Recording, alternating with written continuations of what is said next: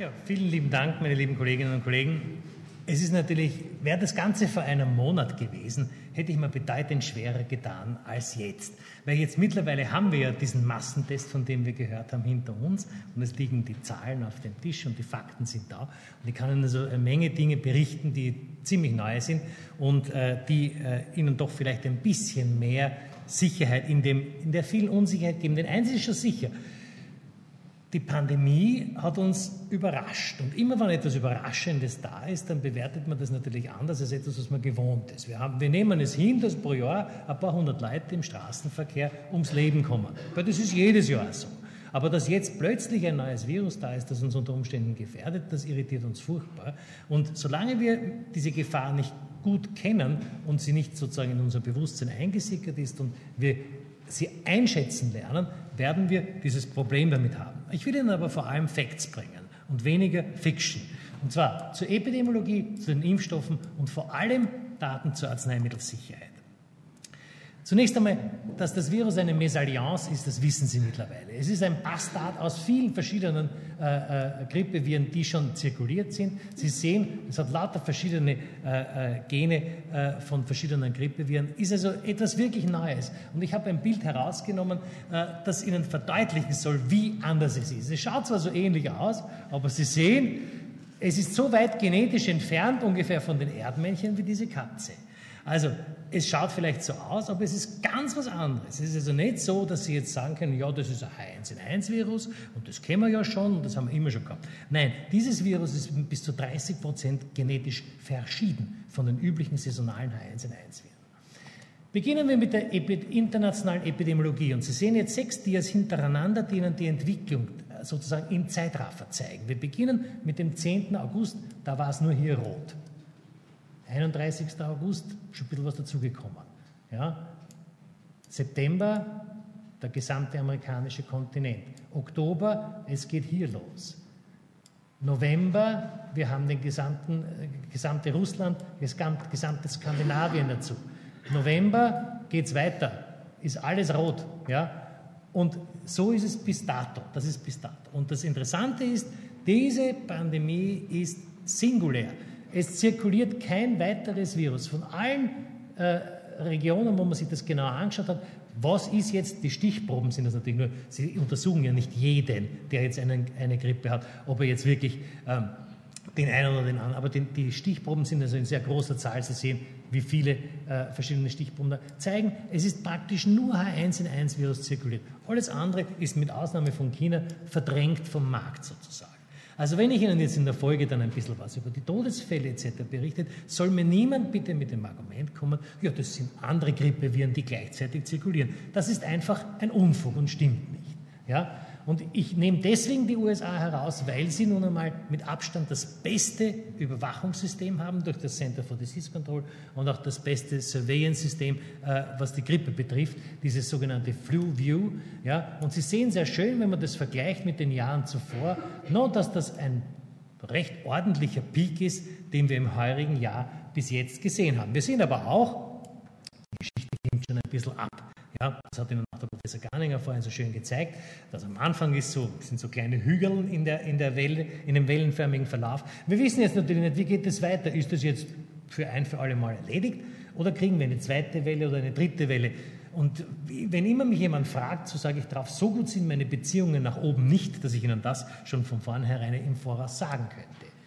Und wir sehen auch, wie gesagt, in Amerika ganz, ganz deutlich, was Sie sehen, ist alles braun. Das ist aber nicht die, äh, äh die politische Einstellung, sondern das sind nur H1N1-Subtypen und sonst sehen Sie nichts.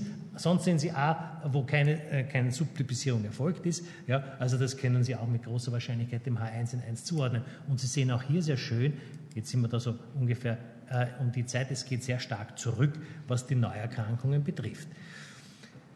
Und das ist jetzt eine weitere Geschichte, ich werde auf das noch einmal zu sprechen kommen. Natürlich kann man parallel dazu sich auch anschauen, äh, die äh, äh, im Labor bestätigten Fälle Influenza-assoziierten Hospitalisierungen und Todesfälle vom August bis Dezember. Und Sie sehen, das ist also nicht so wenig. Wir befinden uns hier in einer Skala mit Zehntausender Schritten. Wir liegen also da in der Woche 43 bis 45 pro Woche bei ungefähr 40.000 bis 50.000 Hospitalisierungen, die nachgewiesenermaßen auf die Grippe zurückzuführen sind. Also nicht so wie in Deutschland, dass man nirgendwo irgendeine Diagnose im Endeffekt hat, sondern da wurde nachgesehen. Und die Todesfälle, die hinken natürlich ein bisschen hinten nach, weil zuerst werden die Leute krank, kommen ins Spital, dann kommen sie auf die Intensivstation und dann sterben sie womöglich dran. Also das heißt, da haben wir hinten das, äh, noch natürlich damit zu rechnen, dass das noch nicht zu Ende ist. Kurzum, das alles ist, sind wir ja von der saisonalen Grippe auch gewöhnt. Aber ein Ding ist dabei, ein, ein, Faktum ist dabei, das ist für uns doch ein ziemlich neue, eine ziemlich neue Situation. Und das relativiert sehr stark unsere Auffassung, dass die H1N1-Pandemie sehr harmlos ist. Sie wissen, und das ist jetzt, muss man sagen, auch ein bisschen vielleicht von mir äh, bewusst polemisch angesprochen, in, bei der saisonalen Grippe ist es so, es trifft die Andeln. Sicher, es ist für uns alle sehr bedauerlich, wenn unsere Großeltern das Zeitliche segnen, aber es ist so, sie haben ja schon ein langes Leben gehabt und wenn sie also nach einem langen Leben an einer Influenza sterben, so ist das etwas Gottgewolltes und wir sind zwar sehr traurig, aber es ist halt so geschehen und die Pensionsversicherungsanstalt freut sich darüber. Nicht so hingegen bei dieser Grippe. Bei dieser Grippe werden die alten Leute überhaupt nicht betroffen oder so gut wie nicht betroffen. Es gibt fast keine Todesfälle, aber es gibt Todesfälle bei den Kindern. Ich habe Ihnen hier nur bewusst die Kinder bis zum fünften Lebensjahr, also äh, die typische, Sie sehen das in den Vorjahren. Äh, natürlich gibt es auch bei der saisonalen Grippe mitunter einmal tote Kinder, aber es ist eine Rarität. Hier haben wir es massiv. 204 Tote allein bis Oktober 2009. Ja?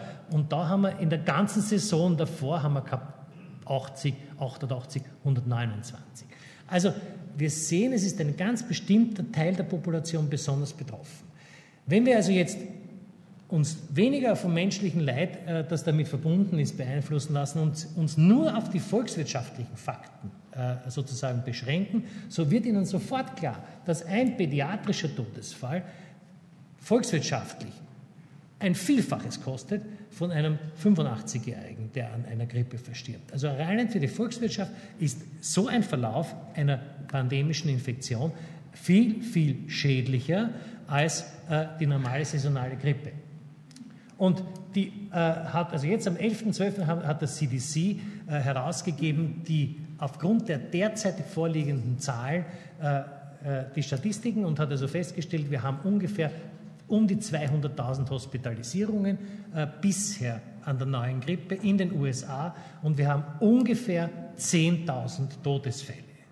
Wie gesagt, noch einmal in einem Segment der Bevölkerung, das normalerweise von der saisonalen Grippe kaum betroffen wird. Natürlich sind es nur etwa halb so viele Tote wie äh, für die Jahre zuvor. Das ist also äh, äh für die saisonale Grippe immer angeschaut worden. Ja? Äh, aber trotzdem, es ist also nicht so, dass Sie davon ausgehen können, dass die H1N1-Infektion, wie, wie gemeinhin immer wieder kolportiert wird und auch von den Impfgegnern entsprechend angesprochen wird, eine sehr harmlose Infektion ist. Das stimmt einfach nicht. Ja? Äh, auch in den, Im Vereinigten Königreich hat man sich angeschaut, no, wer wird jetzt von der, von der pandemischen Grippe betroffen? Äh, wie ist denn das? Trifft das? Werden, sterben auch Leute aus voller Gesundheit? Jawohl, 20 Prozent der Todesfälle, die in UK aufgearbeitet sind, trifft Patienten aus voller Gesundheit, ohne Grundkrankheiten. Sicher, fast die Hälfte hat schwere Grundkrankheiten als äh, zugrunde liegen und dadurch natürlich eine erhöhte Mortalität an dieser Erkrankung. Aber 20 Prozent sind völlig gesund, weitere ungefähr 10 Prozent haben eine ganz milde äh, äh, Grundkrankheit dabei, wo man nicht glauben würde, dass es, sie gleich durch die Grippe dahingerafft werden. Und weitere, ein weiteres Viertel hat also mittelgradige Grundkrankheiten. Also es ist auch nicht so, dass es nur die alten Kranken und äh, Leute mit Grundkrankheiten trifft. Es trifft auch Menschen aus voller Gesundheit. Das sind die Dinge, die unkalkulierbar sind für uns und das ist der Grund, warum ich persönlich nicht so glücklich bin über diese Pandemie. Gehen wir zur Epidemiologie in Europa. Angefangen hat die Sache ja 5. Mai 2009 unglaublich harmlos. Da haben wir 1100 Fälle gehabt, 26 Tote. Naja, das war noch international. Wenn wir jetzt auf Europa zurückgehen, so war das, äh, Sie sehen, 16. August. Naja, da haben wir uns schon ein bisschen Sorgen gemacht, aber das meiste war auf der Insel und das ist eh weit weg und daher hat es uns nicht so sehr gestört. Äh, aber es waren doch schon 60 Tote, es waren 38.000 Erkrankungsfälle. 16. August, bitte merken Sie sich das Datum, ich zeige Ihnen die nächste, äh, das nächste 11. Dezember, September, Oktober, November, Dezember, vier Monate später haben wir äh, 1227 Tote. Niemand kann mir erklären, dass, oder äh, kann mir glaubhaft äh, machen, dass eine äh, derartige Todesfallzahl von 60 auf 1220, also eine Verzwanzigfachung in vier Monaten, ein normaler Verlauf ist. Ja, die Fallzahlen kann ich Ihnen gar nicht mehr angeben, weil sie gar nicht mehr entsprechend äh, sozusagen gesammelt werden. Und es gibt auch sehr schöne Daten über die Aktivität in Europa per 11.12. Wir sind Gott sei Dank auch jetzt in den USA sind sie ein paar Wochen uns voraus sozusagen, nicht nur was das Sammeln von Daten betrifft, sondern auch was die Grippeepidemie allgemein betrifft. Und Sie sehen, wir haben noch einige Gebiete, also je röter, desto mehr, wo noch eine Zunahme der Fallzahlen ist, aber viele Gebiete wie zum Beispiel Spanien ja, äh, oder auch England, wo es bereits sozusagen wir den Gipfel der Morbidität überschritten haben, wo wir langsam sozusagen ein Licht am Ende des Tunnels sehen. Also auch bei uns ist es jetzt so weit, dass wir langsam aber sicher die erste Welle hinter uns gebracht haben. Aber der Blutzoll in Amerika und auch bei uns war recht beachtlich. Und das, obwohl wir eigentlich in die erste Welle schon hineingeimpft haben. Aber natürlich, und das muss man klar sagen, die Impfaktion ist für die amerikanische Welle viel zu spät gekommen und für unsere äh, Welle relativ zu spät. Also das heißt, wir konnten die äh, die Welle, die erste Welle des H1N1 durch die Impfung nicht brechen. Das äh, können wir uns abschminken, das haben wir sicher nicht erreicht. Äh, und auch in Europa, Sie sehen, wie, wie schnell dann die Todesfälle äh, gegen Ende dieser Pandemie angestiegen sind, auf bis zu 208 pro Woche. Also das ist schon eine gewaltige Zahl und durchaus ernst zu nehmen. Jetzt hat es immer geheißen, naja, H1N1 ist ja eigentlich im Wesentlichen auch eine harmlose Erkrankung, auch wenn man es bekommt. Und da gibt es zwei sehr hübsche Arbeiten, die jetzt kürzlich, eine in Science und eine, die ist jetzt im Journal of Infectious Disease in Press, die gezeigt haben, wenn Sie es vergleichen mit H5N1 und vor allem also äh, wie, die, wie, die, wie, wie die Lungen nachher ausschauen, so ähnelt das Bild von H1N1 mehr dem H5N1-Bild als dem der saisonalen Grippe. Das heißt, die Tendenz, dass man eine schwerwiegende pulmonale Beteiligung bekommt, ist bei H1N1 nicht so gering wie gemeinhin angenommen, sondern zumindest im Tiermodell zumindest vergleichbar, wenn nicht höher als bei der saisonalen Grippe. Das europäische CDC hat schon zu Fasching beginnen, es war aber nicht ein solcher Scherz, als Scherz gedacht, klar gesagt, es ist eine Pandemie, sie nimmt jetzt zu und es ist ein ernstzunehmendes Gesundheitsproblem und dem kann man eigentlich nur beipflichten und es ist ein signifikanter Event für ganz Europa geworden. Österreich, Sie sehen, auch in Österreich scheinen wir den Höhepunkt überschritten zu haben bereits. Äh, das ist das äh, Diagnostische Netzwerk Österreich, das Influenza-Netzwerk Österreich, das ein sehr wertvolles Instrument darstellt und äh, wirklich in den letzten Jahren ausgezeichnet gearbeitet hat. Und Sie, man könnte glauben, dass es also ganz massiv schon abgenommen hat. Ich möchte nur darauf hinweisen, dass wir aufgrund der geänderten Melde äh, äh, Situation natürlich hier einen drastischen Abfall sehen, der aber bei Beibehaltung der Mitigationsstufe 1 sicherlich nicht so stark ausgefallen wäre.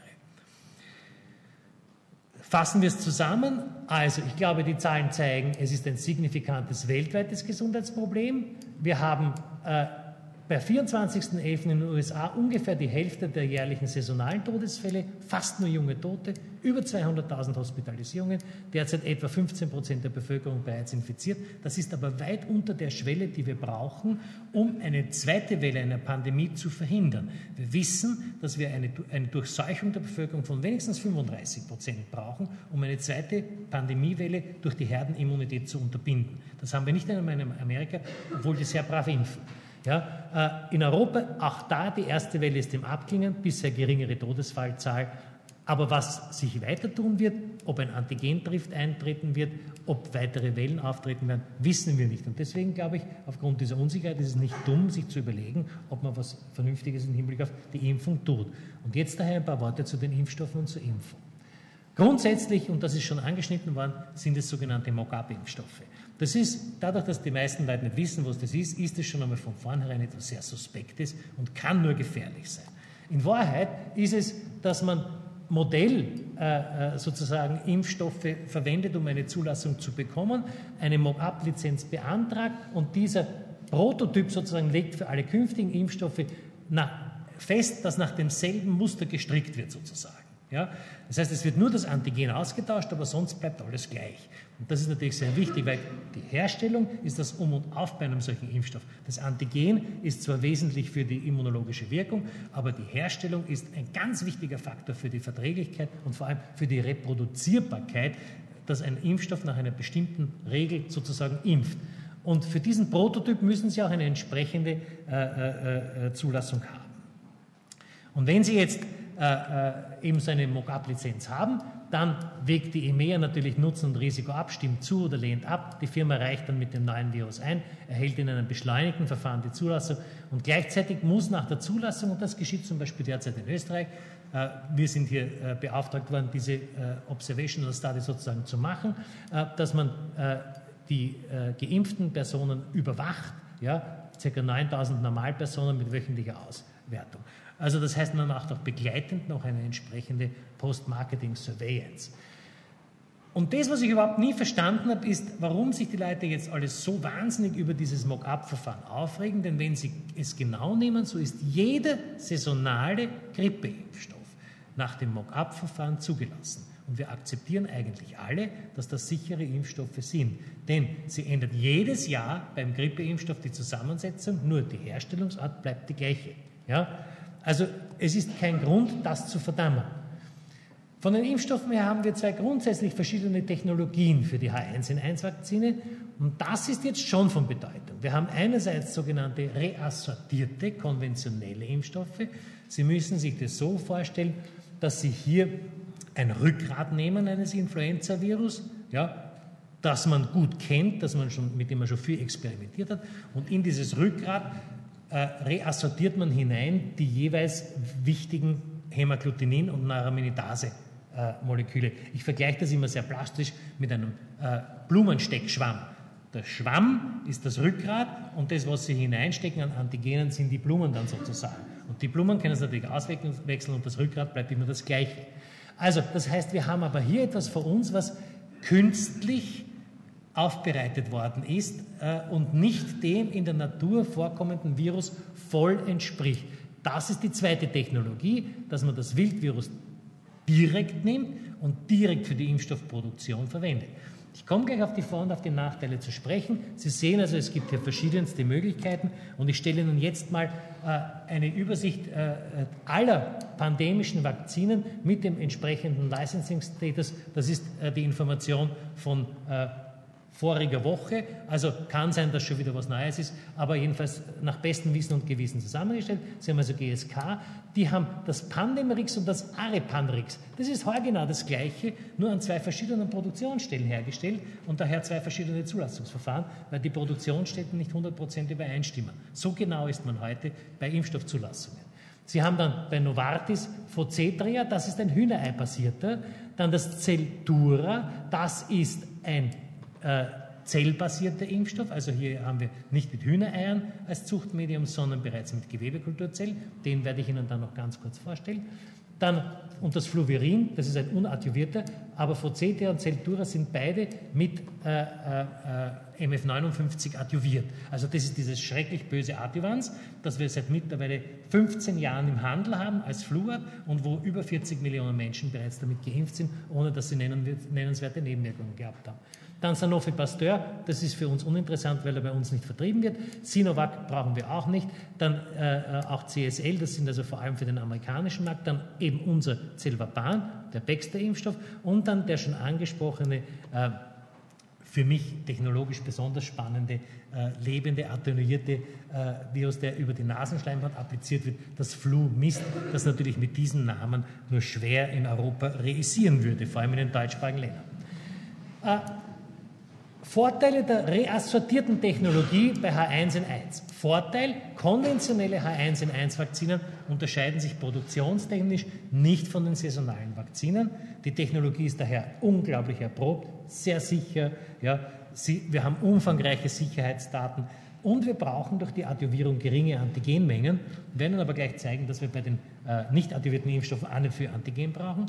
Und man kann sich natürlich auch unter Umständen vorstellen, dass man später einmal, wenn wir die gleiche Galenik wie bei der saisonalen Vakzine haben, dass man den jetzt zirkulierenden pandemischen Stamm in die saisonale Vakzine integriert, äh, wenn die die gleiche Galenik hat. Muss man natürlich auch testen, aber es ist denkbar. Nachteil natürlich, die sogenannte Reverse Genetics Reassortante Methode kann, weil das ja eben von mir erwähnt ein Kunstprodukt ist, eine schlechtere Immunogenität und Wirksamkeit bedeuten. Das haben wir in der Vergangenheit mitunter schon gesehen bei eibasierten Impfstoffen. Das bezeichnet man als Antigenic Mismatch und äh, kommt Gott sei Dank selten vor, weil die WHO ihre Hausaufgaben gut macht, aber es kann passieren.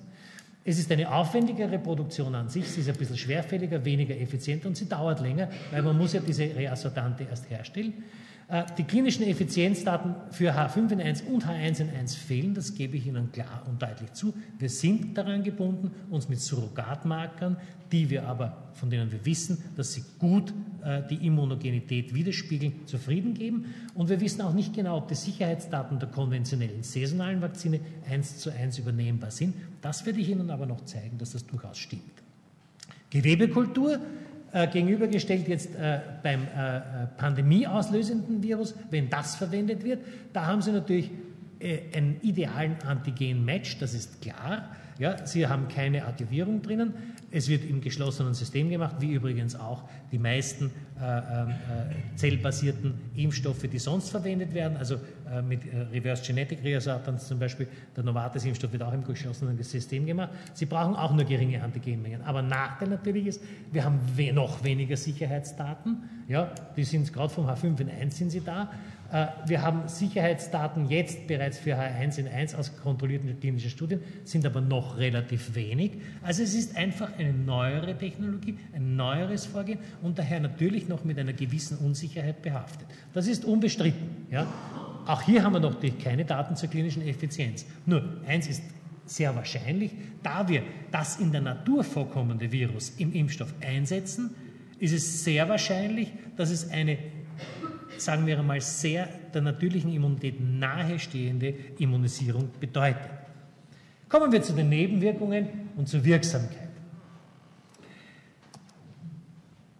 Beginnen, ich möchte äh, bewusst nicht nur das Zelvapan erzählen, sondern ein bisschen was über die anderen Impfstoffe auch erzählen, soweit wir es wissen. Also zunächst einmal, Sie sehen, die Firmen haben alle ihre Aufgabe recht gut gemacht. Sie haben alle mehrere Impfstoffe hergestellt. Zum Beispiel Novartis hat also jetzt insgesamt vier Plattformen geschaffen und hat also äh, einen Ei-basierten, einen Zellkulturbasierten und einen weiteren MF59 adjuvierten H1N1 wiederum Ei-basiert gemacht. Ja?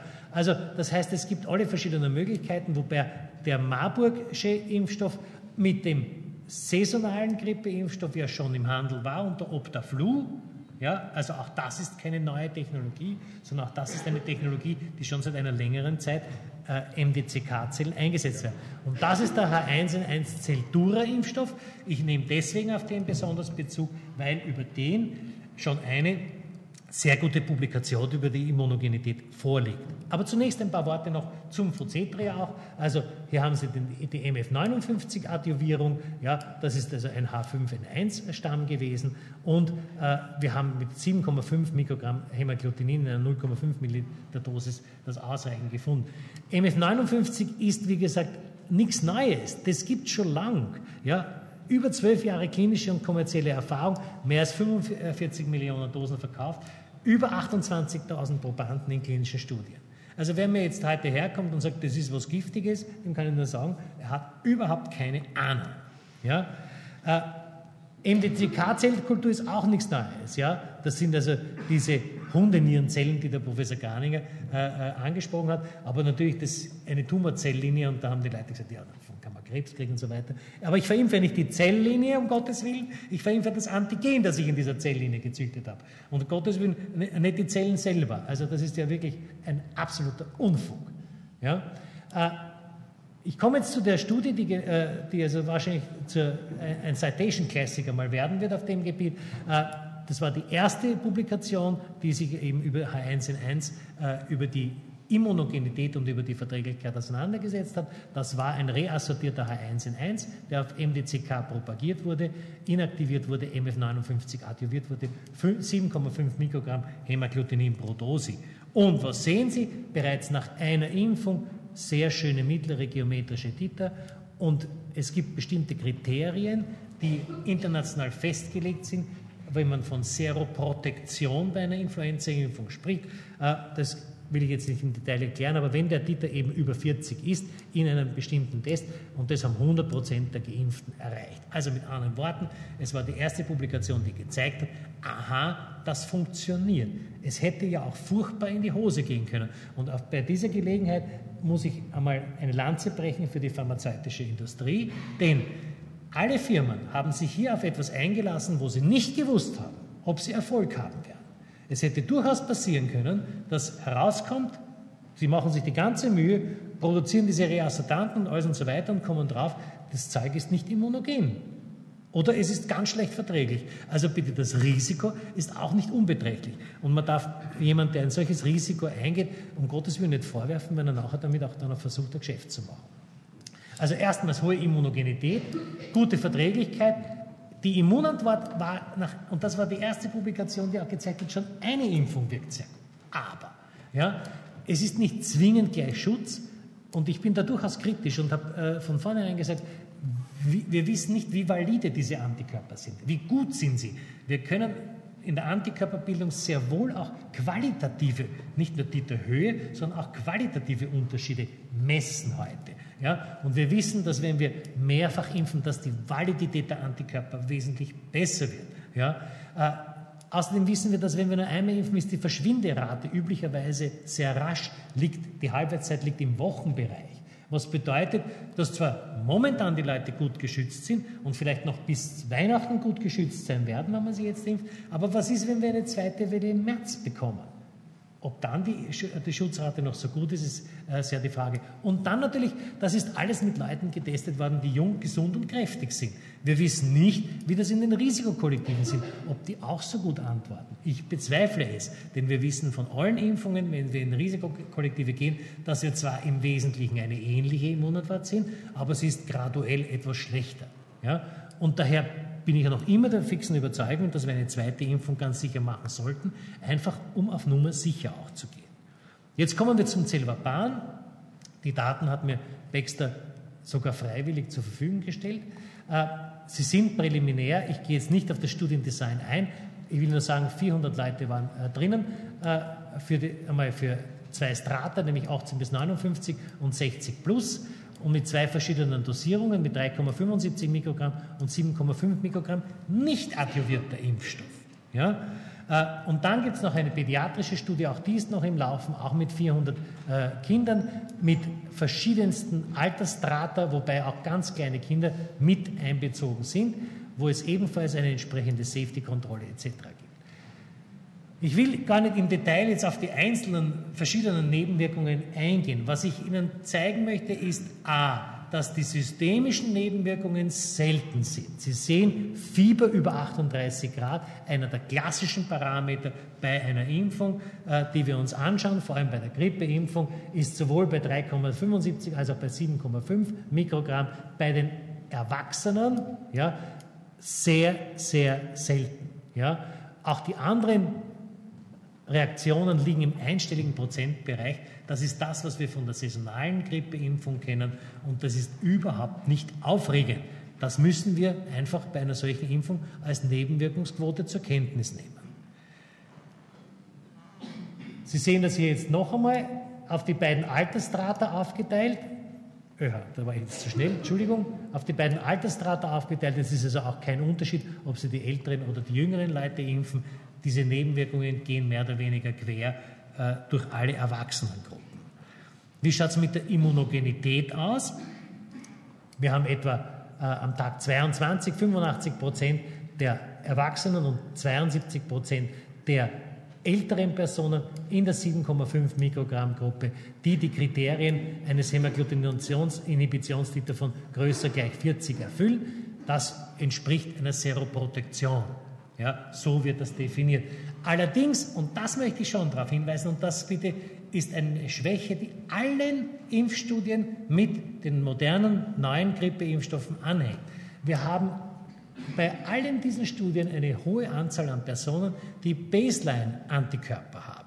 Kein Mensch weiß warum. Offenbar ist doch ein näherer Verwandter als das, was ich Ihnen zuerst gezeigt habe, schon in der Zirkulation gewesen in der Bevölkerung und macht uns sozusagen eine höhere Zahl an Personen, die schon Baseline-Antikörper haben. Es ist aber nicht so, dass die Personen, die also von vornherein schon Antikörper haben, dann durch die Impfung eine Art Booster-Antwort erfahren. Das zeige ich Ihnen dann noch äh, bei einem anderen Tier. Äh, wir haben jetzt noch den Mikroneutralisationsassay, das ist ein zweiter Test, dem ebenfalls eine sehr gute Surrogatfunktion äh, äh, äh nachgesagt wird. Und Sie sehen, auch hier sind wir in einer ähnlichen Größenordnung am Tag 22 nach nur einer Impfung, was die Seroprotektionsraten betrifft. Wir kommen jetzt zu den Kindern. Die sind natürlich das noch heikere Kriterium, weil da haben alle gesagt, ja, und die Kinder, die kann man doch nicht, denen kann man das doch nicht antun und die werden alle ganz furchtbar krank werden. Und sie sehen Fieber, fieberhafte Reaktionen, auch äh, in den verschiedenen Altersstraten in einem akzeptablen Prozentsatz. Solche Zahlen kennen Sie von der FSME-Impfung, bei der Erstimpfung. Ja, das heißt, es ist also nicht etwas, wo ich sagen würde, dass mich das extrem beunruhigt. Ja, äh, also Sie sehen, das sind 2% und da sind es also 5,9% und 8,2%. Also es ist auch nicht von der Dosis abhängig, es ist wohl abhängig vom Alter. Das ist keine Frage. Und bei den ganz kleinen Kindern also 6 bis 35 Monate, wobei ich aber hier schon konzidieren muss, dass die Zahl noch relativ klein ist, sehen Sie aber ebenfalls, dass Fieber mit systemischen Symptomen oder Fieber über 38 Grad nicht häufiger auftritt als bei den etwas größeren Kindern und äh, auch nicht wesentlich häufiger auftritt als bei den Erwachsenen. Also mit anderen Worten, auch hier ein Bild, wie wir es von saisonalen Grippeimpfstoffen kennen. Das heißt, es sind keine Überraschungen gewesen bisher. Zumindest aus den klinischen Studien. Bei den Kindern natürlich, was zu erwarten ist, eine noch bessere Seroprotektionsrate, ja, denn dass äh, Kinder im Allgemeinen ja etwas besser auf solche Impfstoffe antworten, ist bekannt. Ja, das, apropos, das wollte ich Ihnen nur hier zeigen. Sie sehen hier eine Gruppe, die hat wesentlich weniger Baseline-Antibodies gehabt und trotzdem sehr, sehr gut, aber auch nicht äh, äh auch vergleichbar mit einer Gruppe reagiert, wo hohe, äh, äh, eine hohe Anzahl an Baseline-Antibodies vorhanden, äh, vorhanden war. So, und jetzt ist natürlich die Frage, okay, das ist eben jetzt die paar klinischen Studien mit ein paar hundert Leuten, aber wie schaut es nun in der Realität aus? Also bis 16.11., und das sind von der, äh, von der, von der, von Idra Vigilance die Daten, sind insgesamt rund 3,4 Millionen äh, Dosen Zelvaban in den Mitgliedstaaten abgegeben worden. Natürlich können wir daraus nicht schließen, wie viele verimpft worden sind. Es sind sicher nicht alle verimpft worden, es ist sicher noch ein gewaltiges Depot da, aber wir haben 160 Reports über insgesamt 414 Arzneimittelnebenwirkungen bis zum 27.11. Selbst wenn es wir, nur die Hälfte davon tatsächlich verimpft worden ist bis dato, so ist das in, einem durchaus, in einer durchaus vernünftigen und akzeptablen Relation, weil man ja noch dazu davon ausgehen muss, dass diese Impfnebenwirkungen auf ihre Validität in Bezug auf Abhängigkeit von der Impfung nicht geprüft sind. Ja, das heißt, es wird dann die Frage sein, was bleibt davon tatsächlich übrig. Ja? Wir haben also ein gutes Sicherheitsprofil und er über, übererfüllt in allen Altersstraten die Vorgaben zur Immunogenität. Super. So viel aus den klinischen Studien. Ein paar Worte zum Pandemrix, weil dieser Impfstoff in unserem Nachbarland eben sehr weit verwendet wird und weil es ja da auch diese Diskussion gegeben hat, dass man also fürs Volk des Pandemrix verwendet und für die Politiker des Zelvapan. Also da war ein Aufschrei in den deutschen Medien und dann hat es geheißen, ja, das, das äh, Pandemrix ist so giftig. Und äh, deswegen möchte ich ein paar Daten dazu, die ich äh, jetzt, wie ich in New York war, bekommen habe, Ihnen durchaus zeigen. Auch hier haben Sie eben ein Adjuvanz drinnen. Das ist eine ähnliche Geschichte wie das MF59. Auch dieses Adjuvans ist nichts Neues, möchte ich Ihnen dazu sagen. Es ist nur das erste Mal in einem Influenza-Impfstoff drinnen. Und die besten Daten zur Sicherheit dieses Pandemrix haben die Schweden. Das ist, habe ich heute mir noch schnell aus dem Internet heruntergeladen. Äh, die, die, äh, äh, die Arzneimittelbehörde hat das herausgegeben an Nebenwirkungen bei 3,4 Millionen distribuierten Dosen vom Pandemrix, ja, äh, etwa 1,9 Millionen geimpften Personen, ja, also manche einmal, manche zweimal, sehen Sie, dass insgesamt von an schwerwiegenden Nebenwirkungen äh, 88 gemeldet wurden und an nicht schwerwiegenden Nebenwirkungen äh, etwas mehr, nämlich 184, insgesamt also rund 300 auf 3 Millionen. Ich glaube, diese Relation sagt an sich das, was wir hören wollen, nämlich, dass es ein Impfstoff ist, dem man auch keine schlechte Verträglichkeit äh, äh, attestieren kann. Wir sehen allerdings, etwas ist ganz interessant und das ist etwas, was, wir, äh, äh was sicherlich genauer beobachtet werden muss. Es sind relativ viele allergische Reaktionen dabei. Ja? Das ist überdurchschnittlich viel und das ist sicherlich etwas, was man sich noch genauer wird anschauen müssen, worauf das zurückzuführen ist. Zu den äh, immunologischen Reaktionen auf diesen, äh, auf diesen Impfstoff kann man nur sagen, wenn Sie sich das anschauen, Serokonversion, Seroprotektionsraten äh, in den verschiedenen Altersgruppen, sehen Sie auch hier sehr gute Ergebnisse, auch die mittleren geometrischen Titer. Sie können sich das übrigens ganz genau anschauen, kann sich jeder im Web anschauen. Ich habe unlängst einmal GSK Österreich gefragt, ob sie Daten haben über ihr Pandemrix, haben sie mir gesagt, na, dann bin ich drauf gekommen, das steht alles im Web. Ja, kann man sich runterladen. Lokale Reaktogenität nach einer Dosis Sie sehen in einem Bereich, wie wir das erwarten, also etwa 10% kriegen eine leichte Schwellung, 1% bei den über 60-Jährigen waren es mehr, kriegen eine Rötung an der Impfstelle. Bei einem adjuvierten Totimpfstoff ein völlig normaler Prozentsatz. Äh, wenn man sich jetzt noch vergleicht, H1N1 nicht adjuviert mit H1N1 adjuviert, im Falle des Pandemrix, so sieht man natürlich, dass die Lokalreaktion, vor allem die Schmerzhaftigkeit an der Impfstelle, äh, im Vergleich zur nicht adjuvierten Vakzine deutlich höher ist. Aber bitte, das ist bei allen adjuvierten Impfstoffen so. Und das ist eine Eigenschaft des Adjuvans, dass es eine lokale entzündliche Reaktion hervorruft, die mitunter wehtut. Ja? Und das muss man zur Kenntnis nehmen. Und jedes Mal, wenn mein Patient sagt, ja, er hat eine Rötung und es hat ihm ein bisschen wehgetan an der Impfstelle, wenn er mir das erzählt, bin ich froh drüber, weil dann weiß ich, die Impfung ist ordentlich angegangen. Ja? Äh, Insgesamt der Reaktogenität, was also die systemischen Symptome betrifft, auch keine tollen Geschichten. Muskelschmerzen, ein bisschen Kopfschmerzen, ein bisschen Müdigkeit, aber Fieber extrem selten, ähnlich wie wir es gesehen haben, auch beim äh, Zilvapan. Äh, die systemischen Reaktionen sind übrigens ziemlich gleich, ob sie jetzt adjuvieren oder nicht adjuvieren. Also wiederum ein Hinweis darauf, dass die Adjuvierung bestenfalls die lokale Verträglichkeit verschlechtert. Kinder 6 bis 35 Monate, auch hier sehr gute Daten, will ich jetzt gar nicht im Detail darauf eingehen.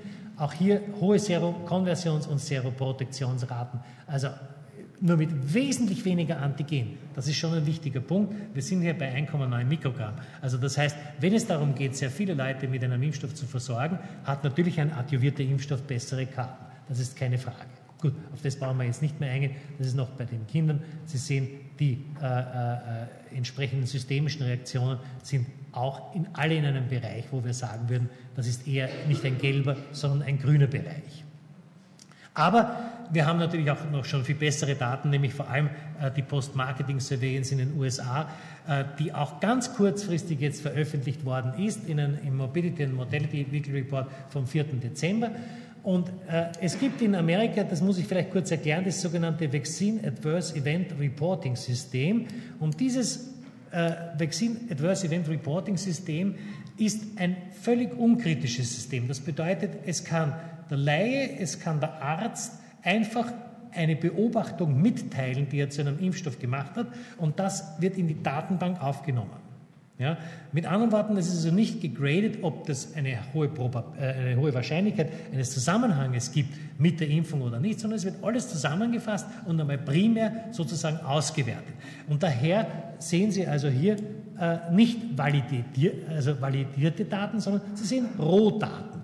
Und was mir aber sehr wichtig ist, ist, dass Sie einen unmittelbaren Vergleich haben zwischen der saisonalen Impfung und die ja gleichzeitig in den USA durchgeführt wird, und der H1N1-Impfung, um Ihnen noch einmal zu verdeutlichen, dass wir keine wesentlichen Unterschiede haben. Sie haben also hier zwar 3783 äh, äh, äh, Reports of Adverse Events und hier 4672, wobei man aber sagen muss, die Zahl der Geimpften ist deutlich unterschiedlich. Wir haben hier etwa äh, 42 Millionen und hier ca. 98 Millionen. Das heißt, insgesamt ist es so, dass häufiger äh, Nebenwirkungen auf die äh, pandemische Vakzine gemeldet werden als auf die saisonale. Äh, und es gibt natürlich auch einiges an Todesfällen zu berichten. Nur, und das ist natürlich schon, die sind natürlich schon zum Teil validiert bereits. Wenn Sie sich also anschauen, die medizinische Vorgeschichte von den Patienten, die also dann im Endeffekt gestorben sind, zum Beispiel, ja, äh, Frau, ja, fünf äh, Tage nach der Impfung ist äh, im Endstadium ihrer, ihrer Nierenerkrankung letztlich dann verblichen, so kann man natürlich hier eine Kausalität mit der Impfung nicht herstellen. Das, oder da oben äh, hat ein Patient, Moment, wo war das schnell, der, hat, der ist rausgegangen beim Impfen und hat sich zerstessen mit dem Auto. Ja, da, Driver involved in motor vehicle crash, leaving clinic after H1N1 uh, vaccination. Dies, also Sie sehen, es ist ein völlig unselektiertes Patientengut. Aber keine Frage ist, dass jeder dieser Todesfälle natürlich genau jetzt abgeklopft wird auf seine mögliche Relation zur Impfung. Gehen wir einen äh, Schritt weiter und äh, ich habe also jetzt die restlichen Daten nicht mehr tabellarischer Form, sondern nur mehr summarisch zusammengestellt. Wir haben also eine insgesamte Inzidenz auf die H1N1-Vakzine von 82 mal 10 hoch minus 6 bei 46,2 Millionen Dosen und wir haben bei der Seasonal Influenza haben wir 47 mal 10 hoch minus 6. Was aber sehr wichtig ist, die Typologie der Adverse Events, also was aufgetreten ist. Lokale Rötung, Schwellung, ein bisschen Fieber, was, ist praktisch gleich im prozentuellen Verhältnis. Ja? Und das CDC stuft die H1N1-Vakzinen äh, den saisonalen Vakzinen als gleichwertig ein und erklärt die höhere Gesamtnebenwirkungsmeldung bei, den, äh, bei der neuen Impfung natürlich auch mit einer erhöhten Vigilanz auch der Bevölkerung gegenüber dem neuen und dem ungewohnten Impfstoff gegenüber der saisonalen Vakzine, wo man schon im Vorjahr vielleicht geimpft wurde und weiß, aha, das tut an der Impfstelle ein bisschen weh. Ja? Im Speziellen noch zu H1N1 spezielle Daten, 13 Todesfälle, die habe ich Ihnen tabellarisch gezeigt. Keiner davon ist bis dato als related eingestuft. Wir haben zehn Fälle von äh, Guillain-Barré-Syndrom. Selbst wenn sich die alle heraus, als richtig herausstellen sollten, ist es eine deutlich niedrigere Inzidenz von Guillain-Barré-Syndrom, als wir es üblicherweise mit der saisonalen Vakzine beobachten. Denn wir wissen, einer von einer Million Geimpften bei der saisonalen Grippeimpfung kann ein Guillain-Barré-Syndrom entwickeln. Das wären 10 auf 46 Millionen, also nur ein Viertel dieser Inzidenz. Ja? Wobei aber diese noch nicht, nur vier davon sind nach den äh, Kriterien der Brighton Collaboration als tatsächlich related eingestuft, vier nicht nach diesen Kriterien und vier sind noch under review. Wir haben weitere elf Reports von anaphylaktischen Reaktionen, davon elf plus acht, von den äh, insgesamt 19 sind 13 äh, tatsächlich gültig nach den äh, Kriterien der Brighton Collaboration. Es gibt noch ein zweites Überwachungssystem, das geht noch mehr in die Tiefe bei den Amerikanern. Das ist das sogenannte Vaccine Safety Data Link Project. Das ist ein spezielles Instrument des CDC. Hier werden elektronische Patientendaten von assoziierten niedergelassenen Mitgliedern äh, gesammelt und die werden komplett erfasst, mit der gesamten Krankengeschichte, mit allen Befunden und so weiter und so fort. Die haben also derzeit fast eine halbe Million Geimpfte in dieser Datenbank drinnen, nicht einen einzigen Fall eines äh, äh Guillain-Barré-Syndroms, einen Fall von einer Anaphylaxie und keinerlei Auffälligkeiten für andere neurologische oder kardiovaskuläre Erkrankungen. Wie gesagt, wäre ich vor einem Monat vor Ihnen gestanden, hätte ich schlechte Karten gehabt, weil diese Zahlen alle noch nicht da waren. Heute stehe ich äh, doch bedeutend besser da und hoffe, ich konnte dem äh, äh, Professor Graninger ein bisschen was entgegenhalten, einfach deshalb, weil wir schon viel mehr über die äh, Grippeimpfung wissen. Und lassen Sie mich zum Schluss noch etwas sagen, was ich für sehr wichtig halte. Es wird auch immer wieder von Gegnern der Grippeimpfung darüber geplaudert, dass das eine so teure Geschichte wäre und die volkswirtschaftlich nicht zu vertreten ist. Und wenn Sie sich jetzt bitte anschauen, was eine Influenza-Impfung für alle gerechnet auf ein gerettetes Lebensjahr kostet, im Vergleich mit anderen Methoden, ja, das ist also ebenfalls Daten aus den USA, die wir in, in, wo wir keine Kosten und Mühen scheuen, Helmpflicht für Motorraum, Motorradfahrer, Hohlraum, Schutz, wie es schon heißt, ja, oder Asbestsanierung in Gebäuden, ja, oder Erdbebensicherheit, gut, das ist mehr für die Amerikaner wichtig. So sehen wir, dass wir mit der Influenza-Impfung von der Kostenseite her nur die Sicherheitsgurtenpflicht ist billiger. Ja, liegen wir an zweiter Stelle bei, der, bei den Investitionen im öffentlichen Gesundheitssystem, was die Kosten-Nutzen-Relation betrifft. Also bitte soll mir doch kein Mensch erzählen, dass die Grippeimpfung für unser Gesundheitssystem zu teuer ist. Das war es, was ich Ihnen erzählen wollte und ich danke Ihnen vielmals für Ihre Aufmerksamkeit.